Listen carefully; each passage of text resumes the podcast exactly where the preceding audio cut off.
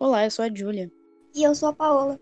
E no podcast de hoje iremos falar sobre a relação do estresse e doenças. Mas, Júlia, o que é o estresse? O estresse é um tipo de resposta que o nosso corpo oferece ao lidar com situações de perigo ou que oferecem risco.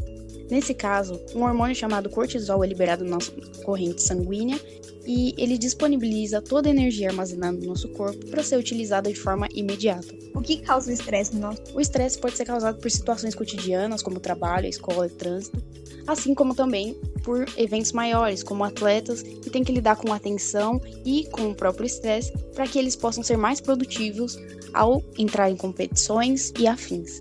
Mas o estresse ele é necessariamente ruim? Na verdade, não. O estresse é uma ferramenta essencial para a sobrevivência da espécie humana, uma vez que durante toda a história foi necessário lidar com perigos e riscos. Entretanto, níveis altos de estresse podem causar doenças. Você sabe me dizer quais são as doenças causadas pelo estresse? Bom, além das doenças, antes da gente as doenças causadas eu acho que é bom a gente contar sobre quais são os principais sintomas do um dos principais sintomas do estresse é a ansiedade, que é um sintoma comum, mas que em excesso ele acaba se tornando meio maléfico. E que a ansiedade, na verdade, é um termo geral para distúrbios que causam tipo, nervosismo, medo, preocupação. E ela causa alterações de sono, aquela vontade de assaltar a geladeira para contar tipo, o seu problema num docinho, o medo de falar em público, excesso de preocupação, uh, ficar sempre à beira de um ataque de nervos e perfeccionismo e afim, além de raiva e preocupação. Daí a gente também tem a estafa mental. Julia, você sabe o que é estafa mental? Agora eu não me recordo, você pode me dizer o que é? É um quadro patológico que é causado pelo excesso de tarefas diárias, quando a pessoa fica extremamente pilhada durante o dia e ela acaba desenvolvendo alguns sintomas, como tipo desânimo sem nenhum estopim, sem nenhum motivo aparente, dores no corpo e falta de motivação para continuar fazendo coisas que a pessoa geralmente gosta de fazer. E além dos sintomas, a gente tem as principais doenças causadas pelo estresse, bem sérias, como insônia, depressão, problemas de coração, Alzheimer, doenças de pele e até mesmo câncer.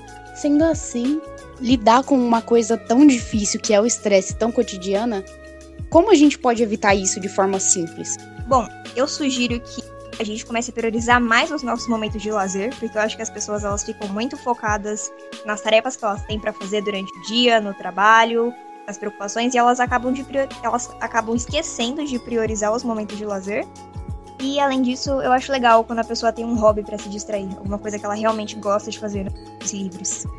Além disso, muitos psiquiatras, muitos médicos recomendam a prática de exercícios físicos, porque praticar exercícios físicos faz com que seja liberada no seu corpo a endorfina, que nada mais é do que um neurotransmissor que promove a sensação de bem-estar, alívio e relaxamento. E além da prática de exercícios físicos, também é fundamental que a pessoa faça terapia, até porque isso ajuda as pessoas a colocarem a cabeça no lugar e não levar os estresses cotidianos a níveis extremos.